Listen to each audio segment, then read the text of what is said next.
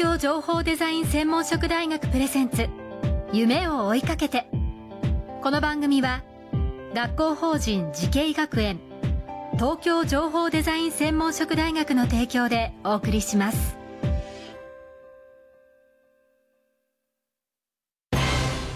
こんな未来あったらいいな。こんな世界できたらいいな。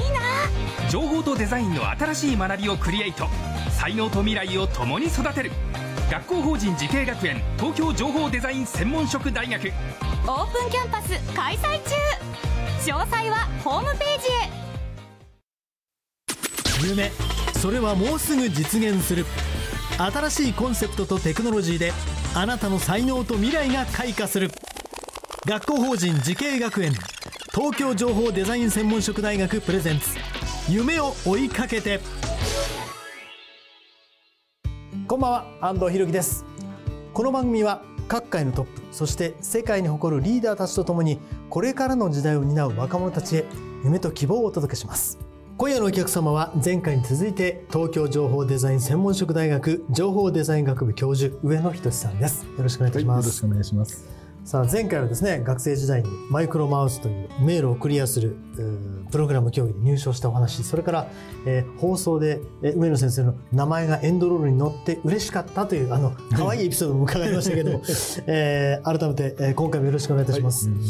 さあ今回はですねその上野先生が、まあ、10年後20年後ひいてはまあ100年後でもいいかもしれません、はいはいはい、未来をどのように予想されているのか、はいはい、あのご自身の分野で構いませんのでいかがですか、はいはいはいそうですね。あのもうね最近もことを思うのはですね、はい、コンピューターがどんどんどんどん小さくなるんですね。はいはい、で僕があの日立に入った時のコンピューターっていうのはあの、まあ、高性能コンピューター会社があのいろんな業務に使うようなコンピューターっていうのはもうこの部屋いっぱいぐらいの大きさのコンピューター。それもその何十億円っていう値段で売ってたコンピューターで仕事をしてたわけですね。はいで今はねもうそれに相当する仕事がですね、うん、もうなんかもう、ね、手で抱えられるぐらいのコンピューターでもできるようになっちゃってると。でさらにもう、ね、あの一般に皆さんが使ってるスマホなんかは、もう何年も前のもうパソコンに相当するような能力が十分あってね。これからあと20年なんて経つとですね、はいもう下手すりゃ目に見えないぐらいちっちゃくなるんじゃないかという感じなんですね。はいはい、そしたらね何が起きるかっていうとね、はい、今今もうそのスマホでねもうあの写真を撮れば勝手に翻訳してくれるっていう時代ですからね、もうそれもあのスマホに喋りかければあの翻訳してくれるという時代でもある、はい、今もうここまでできてるんだったら、はいもう10もう20年も経たなくてもね10年ぐらい経ったらですね、はい、もう補聴器よりもちっちゃいようなものをちょっと耳の中に入れておけばですね、うん、あの外国人に喋った言葉がみんな日本語になって聞こえてくる、う日本語日本語で喋ったものがみんな相手の人はその、えー、英語になって聞こえてくるという時代がねもうすぐ来ちゃうだろうと、はいはい、そうするとね何が起きるかというとねもう10年後20年後の若い人はね、はい、こう言うんですよ。なんかね昔の人はね自分で英語を勉強してたらしいよ、はいはいはい、なんで翻訳機に頼まなかったんだろうね。そうですね、ね、はい。あのまあね、コンピューターっていうのはどういうふうに使うかっていうことで社会での有用性が決まるということなので、そのまあ、うちの学科であの、主にターゲットとしている情報デザインというのが、重要になってくる。その情報デザインっていうのは何かっていうと社会でい。かにそのコンピューター技術を有用に役立ててあの人々の健康とか社会の安定とか効率よく、ね、社会を進めるということに役に立てるかとい。うことを目標にしているので、あのまずまずまずコンピューターの勉強はあのの大学に来てくれる皆さんにはしてほしいんだけれども、その他にもですねあのこの社会っていうのはどういうふうに動いているんだとかですね、あるいは人々っていうのはどんな思いをしてあの生活しているんだとかですね。今までのあの先人たちはどんな経験をしてあのこの世の中を作ってきたんだということも勉強してもらってですね、それを複合してこのコンピューター技術を日本の社会にどういう形で適合させていくのかどんなソフトを作るとこの世の中が、うん、あ暮らしやすくなったねとか安全になったねとかいう満足感を得られるのか、うん、そういうことが考えられる人をこう生み出していきたいという思いがあるんですね。やっぱりそういう人材が必要になってきますね。いや、ね、なりますね。はいはい。期待したいですね。でもなんか上野先生の話を伺ってると、うん、あの上野先生がそういう人材を育ててくださるような気がするんですけど いかがですか？ご自身で あのですねあの基本的にはコンピューターだけじゃなくて、うん、その他の周辺のこともいろいろあの勉強する手助けはあの手助けをしていきたいというふうに思っていて、まああのね、学生生活いろいろある中で、うん、あのまあ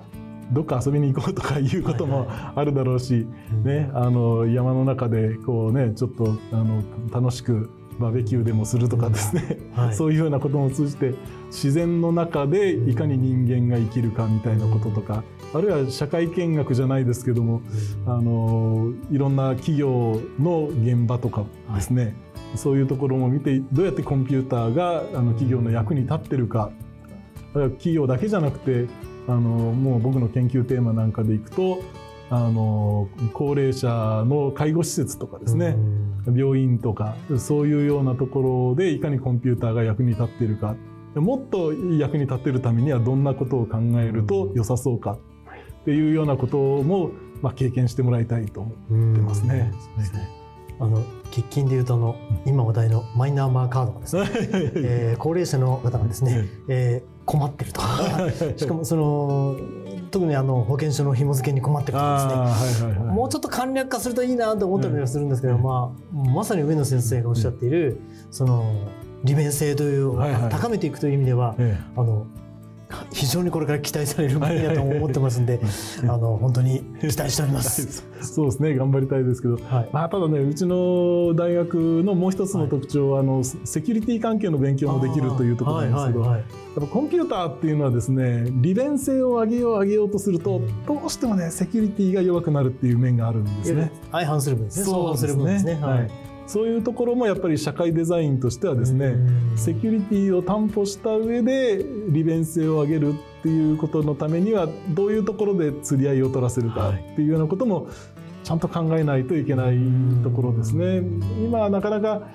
あのそこを考えるところがまだ難しいフェーズかもしれないですけどもあのそれはねあの自分がこう思うっていうことだけでは済まなくて、あの世の中一般の人がどういうふうに思ってますかっていう雰囲気も感じ取ってそこの中間をこうですねあの選んで実現しないといけないというところもあるのでちょっと難しいところもあると思うんですけど、はい、そういうことも学生と一緒に考えていきたいと思いますね。楽しみにしております、はい、ありがとうございますえー、今夜のお客様は東京情報デザイン専門職大学情報デザイン学部教授上野仁さんでした。改めてありがとうございました、はい、どうもありがとうございました。この番組は YouTube でもご覧いただけます。TBS 東京情報デザイン専門職大学で検索してください。それではまたお会いしましょう。さようなら